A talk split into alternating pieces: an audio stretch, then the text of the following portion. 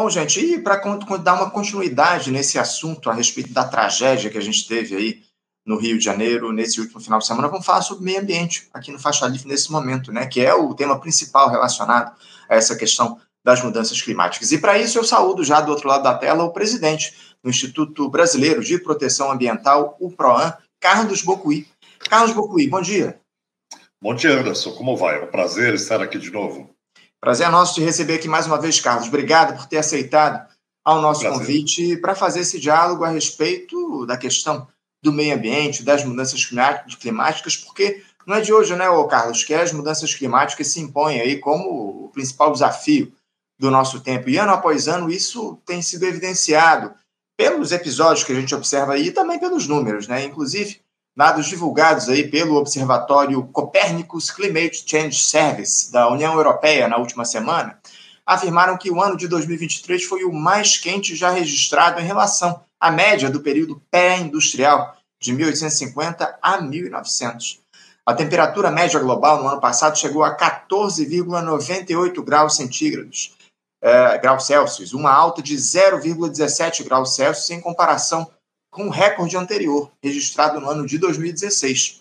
Em relação aos níveis pré-industriais, a média foi 1,48 graus Celsius acima, sendo esse o primeiro ano em que todos os dias ultrapassaram 1 grau Celsius. Na comparação mensal de julho a dezembro, esse, cada mês registrou temperaturas maiores em relação ao período correspondente dos anos anteriores. Julho e agosto de 2023 também foram os mais quentes já registrados. Setembro e dezembro ultrapassaram os recordes anteriores de cada período. Os principais impulsionadores, de acordo com esses dados, das altas temperaturas foram as concentrações de gases do efeito estufa, o El Ninho e outras variações naturais. Carlos, eu acho que a gente eh, nem precisava né, desses dados aí para perceber como a temperatura no planeta vem aumentando ano após ano. E 2024 se coloca mais uma vez como um ano-chave para tomarmos, enquanto sociedade, iniciativas no sentido de reduzir esse drama. Esses números do Observatório Europeu, Carlos, trazem alguma novidade que te preocupa mais? E, e quais os desafios que se impõem ao longo de 2024 para nós reduzirmos aí as emissões de gases do efeito estufa, Carlos? Olha, é, esses, esses números, na verdade, eles acabam retratando uma realidade que vem sendo colocada constantemente pela ciência, é? Mas nós não tínhamos essa ultrapassagem praticamente de um grau e meio, porque quando você fala 1,48, você está falando de 1,50 praticamente, não é? E os efeitos são esses que a gente está assistindo hoje. É, bom, e 2024 é um ano chave, porque é um ano em que, é, eu diria, uma data limite para a tomada de ações necessárias para evitar a ultrapassagem de um grau e meio. Né? Essa história do aquecimento global, ela não é nova, ela vem lá desde 1960, onde já se notava um índice é, elevado de transformação da temperatura, já se conseguia diagnosticar isso. Os alertas começaram por volta dos anos 80, não é? Depois dos anos 80. Assim mesmo, nós estamos em 2024 e as medidas para reverter o processo não foram tomadas ainda. Bom, ah, aí você pode me perguntar, e daí a gente consegue tomar essas medidas, né? Elas dependem essencialmente da mudança da matriz energética planetária.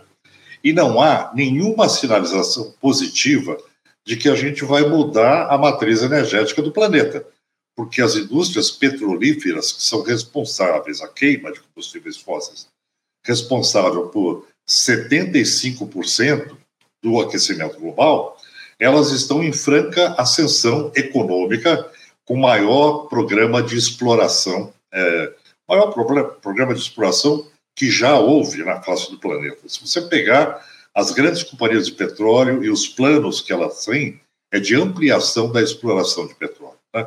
A própria Petrobras, o Brasil, tem uma perspectiva de dobrar a sua produção de petróleo dentro de praticamente cinco anos passando de oitavo para quarto maior produtor do mundo. Então, essa é a realidade, Anderson. O que é que nos diz se nós estamos fazendo alguma coisa? É a indústria do petróleo e o seu planejamento. É?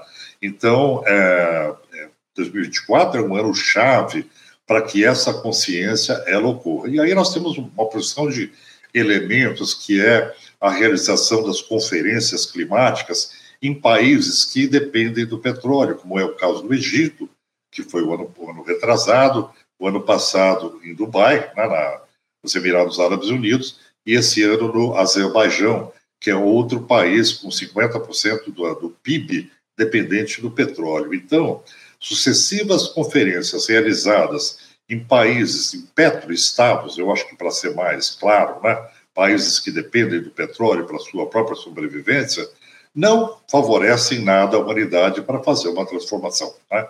Porque quem coordena a conferência, quem dá o tom na conferência, tem a agenda na mão, tem os convidados na mão, pode propor textos alternativos, quer dizer, a gente perde em isonomia, né, em independência. Então, esse conflito de interesses que acabou se instalando nas conferências climáticas das Nações Unidas, eles têm que ser superados de alguma forma para que a gente consiga avançar sem a raposa no galinheiro, ou sem fazer uma conferência é, contra armas, é, contra o armamentismo, né, é, sediados por um é, fabricante de mísseis. Né? Acho que é mais ou menos esse, esse o programa que a gente enfrenta.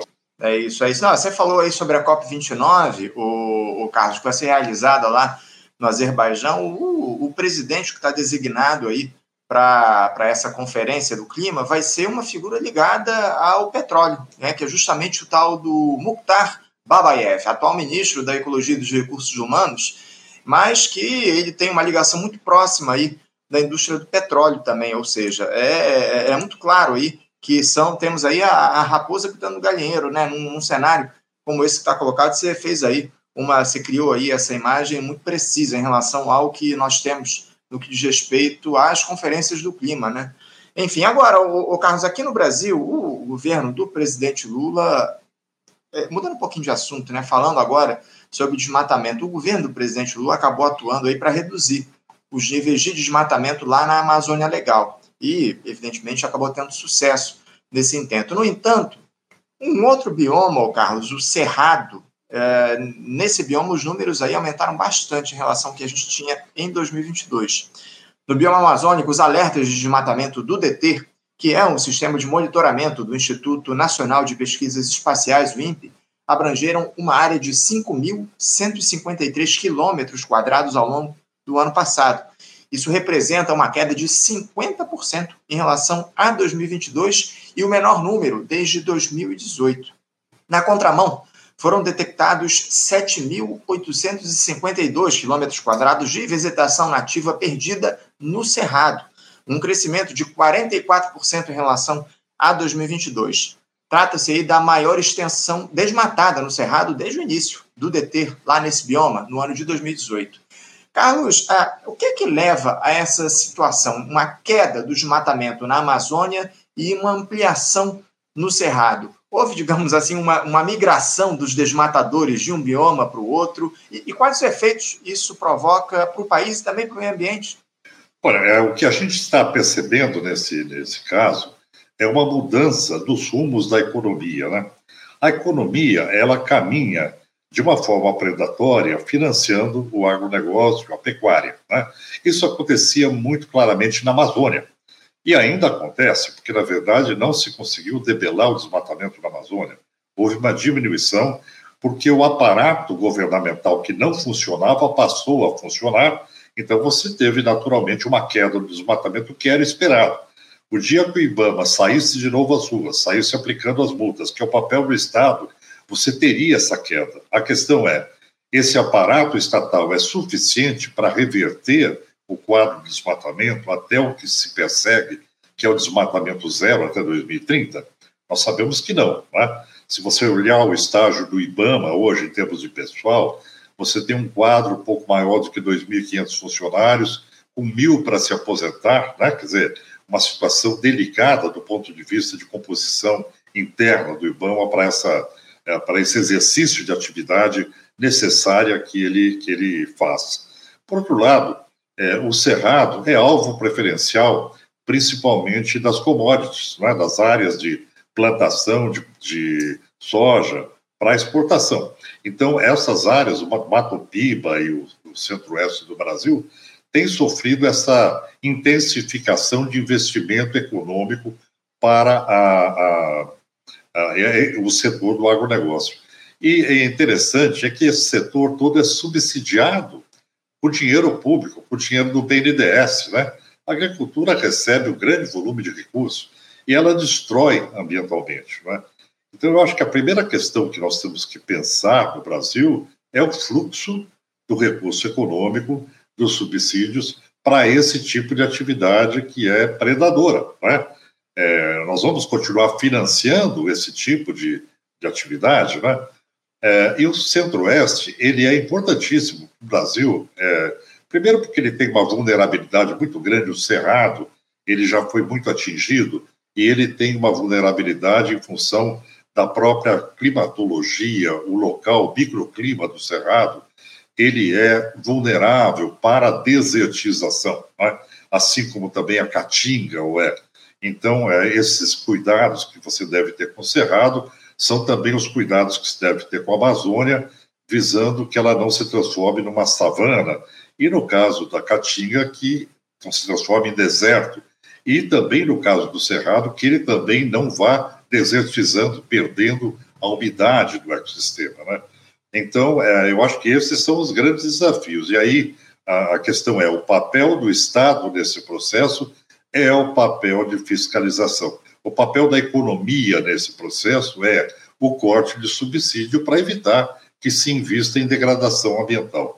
Na Amazônia é um pouco mais grave, porque você tem aporte de recursos internacionais, você tem a presença do crime organizado, né, que vai desde o tráfico de drogas até agora o próprio desmatamento. Né.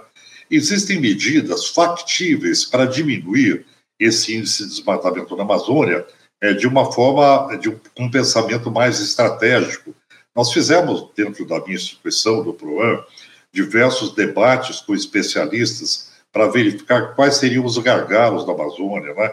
Então, tanto a promotoria pública, com experiência na região da Amazônia, como também a Polícia Federal, é, sugerem uma série de medidas que poderiam estar sendo tomadas, mas que não estão ainda sendo tomadas pelo governo federal.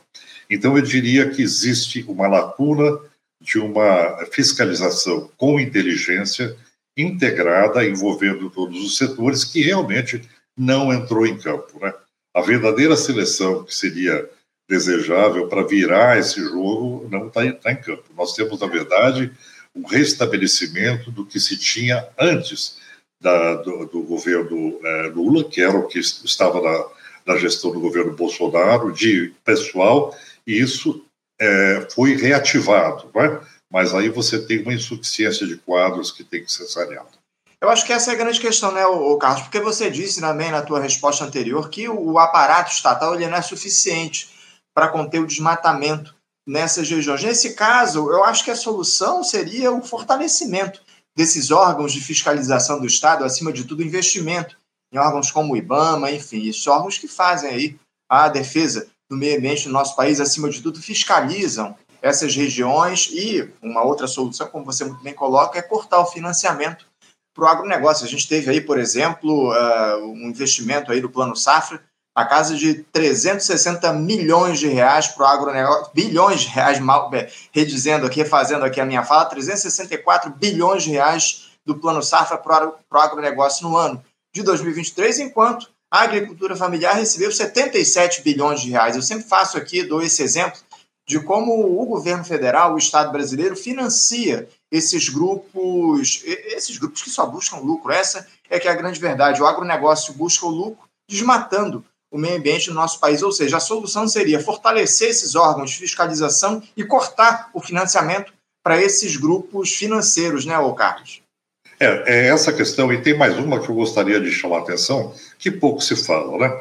Por exemplo, para a soja, o volume de agrotóxicos utilizado no Brasil, aplicação de agrotóxicos para a soja de exportação, é 750 mil toneladas de agrotóxicos por ano. Né?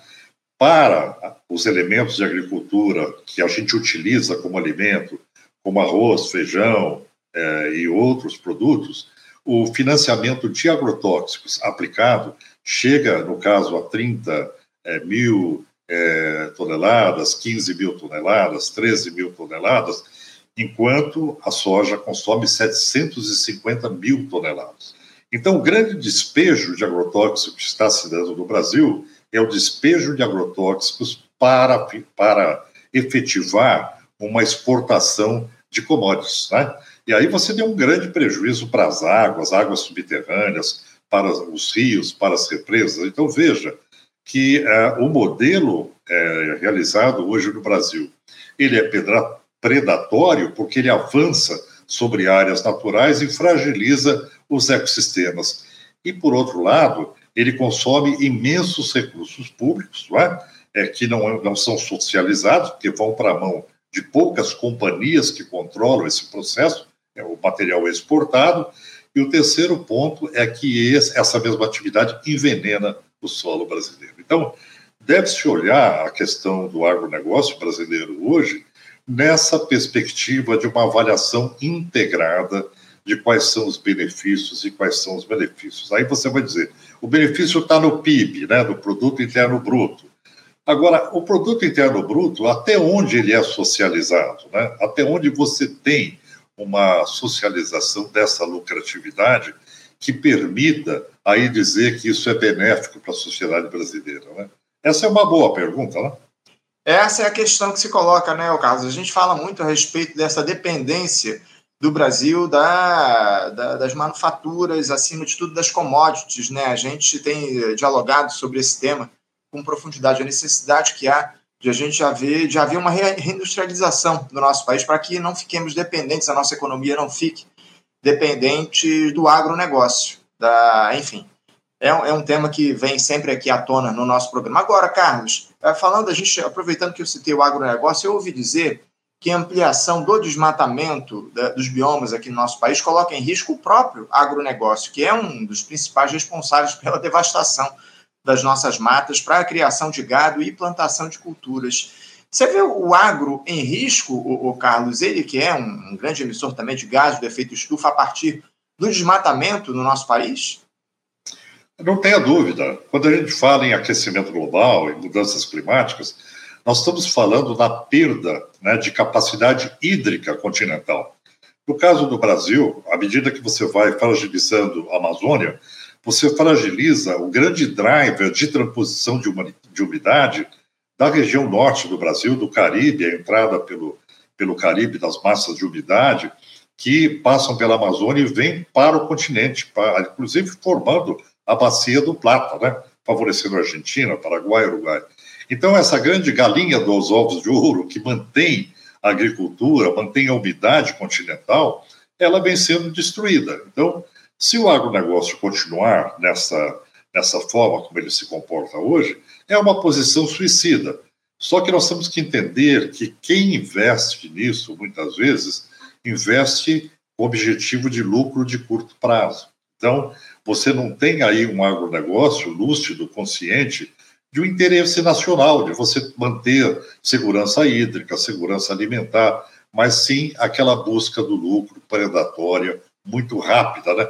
como se estivéssemos fazendo um garimpo, extraindo ouro e até é, onde, onde se dá num curto espaço de tempo. E a questão ambiental, ela limita, ela é um limitante da interação do homem nos ecossistemas. Portanto, você tem que buscar uma agricultura que ela seja sustentável, que ela seja hoje um elemento de riqueza para a sociedade humana, de, de fornecimento de alimentos, até mesmo de commodities, mas que isso se é, é, perpetue ao longo do tempo, ao longo do futuro. Né? Então, a grande diferença quando a gente fala de sustentabilidade essa, esse pacto é, geracional. É? Você tem que ter um manejo que ele permita que o mesmo manejo se dê numa situação futura. Quer dizer, produzir hoje sacrificando o futuro é uma estupidez, seja para qualquer negócio, né? É uma estupidez, acima de tudo, como você muito bem coloca, Carlos. É bem importante essa fala que você fez aqui para gente. Para fechar, o, Carlos, eu queria que você falasse um pouco a respeito do seguinte: muito se fala sobre a importância se levar o debate sobre as mudanças climáticas para a sala de aula, algo aí que aos poucos começa a ser feito aqui no nosso país. Eu queria saber de você Qual é a influência da educação ambiental uh, no nosso país no que diz respeito à emissão de gases do efeito estufa? Ô, Carlos, você acha que dá para a gente fazer alguma coisa para mudar esse cenário de mudanças climáticas, de aumento da temperatura global a partir da educação ambiental, levando esse tema para as salas de aulas aqui no nosso país? Olha, é, vamos pensar o que é educação ambiental. A educação ambiental é uma educação que permite à sociedade que ela tenha a capacidade de perceber o meio, né, o meio ambiente, onde ela circula, onde ela vive, onde nossa sociedade está instalada, o tempo em que ela está instalada, e, e qual é a relação que isso tem com a sua vida. É? Então, é, a educação ambiental é uma reformulação do conhecimento humano aos olhos da sustentabilidade. Então, a partir do momento que você vai transformando as consciências, a percepção das pessoas sobre essa realidade, é claro que você vai ter uma massa crítica maior é? Com relação a essa questão. Então, a transformação do conhecimento, da percepção que se tem do mundo, é fundamental. E aí, pela, pela, pelo, é, pelo período mais tenro da, da juventude, pela pela escola é que você aprende alguns valores. Eu vou colocar um exemplo que é a educação ambiental multidisciplinar. Né?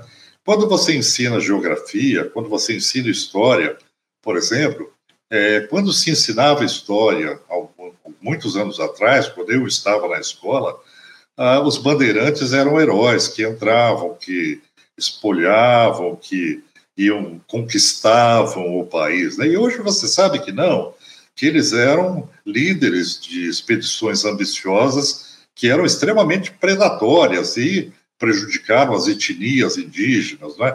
Então, quando você começa a fazer essa releitura da história sob uma visão mais cultural, mais ambiental, você começa a ver o mundo de uma forma diferente. Né? Assim como geografia, assim como matemática, assim como qualquer é, área do conhecimento humano, tem um novo enfoque hoje. Por exemplo, se você pegar hoje uma, uma é, arquitetura ou engenharia, você já tem componentes ambientais fortíssimos introjetados nessas áreas de conhecimento que permitem que a atuação daquele profissional ela seja transformadora no sentido de benefícios ambientais, né? Materiais construtivos, da questão climática principalmente, que sejam com melhor isolação do calor, então, toda essa transformação do conhecimento humano, seja de qualquer área do conhecimento, ela acaba ocorrendo à luz do antropoceno, à luz da realidade atual. É, é, na verdade, a gente diz que nós estamos no processo de revisão antropológica do conhecimento humano. Né? Então, essa perspectiva da educação ambiental ela é transformadora, porque ela traz luz né, sobre a nossa realidade e como nós devemos nos comportar para manter ou buscar a sustentabilidade. É isso, acima de tudo, a gente precisa fazer algo para mudar essa realidade que está colocada, o Carlos, e a educação. Eu acho que é um dos, dos grandes meios aí para a gente conseguir alterar essa lógica, essa lógica grave aí que a gente tem em relação ao desmatamento, à emissão de gases, do efeito estufa, ao descarte de lixo de maneira irresponsável. Essa é uma grande questão também que a gente precisa tocar, a necessidade de, do descarte responsável do lixo aqui no nosso país, enfim, no planeta todo. São questões que estão colocadas no nosso tempo e a gente não pode se privar de fazer esse debate, essa discussão e ampliar os espaços onde elas, essas discussões são feitas. Carlos, eu quero agradecer muito mais uma vez a tua presença aqui no Faixa Livre. Já quero deixar aqui os nossos microfones abertos para a gente dialogar em outros momentos a respeito da questão climática, do meio ambiente, das mudanças climáticas no nosso país e também no mundo. Esse, como eu disse aqui, é um problema do nosso tempo. Obrigado pela tua participação, te desejo uma ótima semana de trabalho e deixo meu abraço. Eu que agradeço e dizendo que essa pauta é uma pauta que tem que ser do cotidiano do Brasil, né? não só do Brasil. Então, eu acho que vale a pena a gente investir nesse, nesse debate, nessa questão do conhecimento a respeito dessa transformação civilizatória tão necessária que nós devemos atravessar. E o tempo urge. Né? Transformação civilizatória, eu acho que essa é a palavra. E pode ter certeza que a gente vai continuar fazendo os diálogos aqui no nosso programa a respeito disso. Obrigado, Carlos, pela participação mais uma vez. Um abraço para você. Até a próxima. Obrigado. Fico à disposição. Até mais. É. Conversamos aqui com Carlos Bocuí. Carlos, que é presidente do Instituto Brasileiro de Proteção Ambiental, o PROAN, falando aí sobre o ano de 2023, que foi considerado o mais quente da história do planeta. Falou também sobre o desmatamento, que teve uma pequena queda no ano, aliás, teve uma queda significativa no ano de 2023 no bioma amazônico, enquanto no Cerrado nós tivemos uma alta aí do desmatamento, enfim, muito problemática essa questão, e o Carlos trouxe é, reflexões importantes sobre esse Você, ouvinte do Faixa Livre, pode ajudar a mantê-lo no ar. Faça sua contribuição diretamente na conta do Banco Itaú, agência 6157, conta corrente 99360, dígito 8. Esta conta encontra-se em nome do Sindicato dos Professores do Município do Rio de Janeiro e região, o Simpro Rio, uma das nossas entidades patrocinadoras, mas seus recursos são destinados exclusivamente para o financiamento do nosso programa. Você pode fazer sua doação de qualquer valor, utilizando também a nossa chave Pix, que é ouvinte@programafaixalivre.com.br. Sua contribuição é fundamental para a manutenção desta trincheira progressista no ar.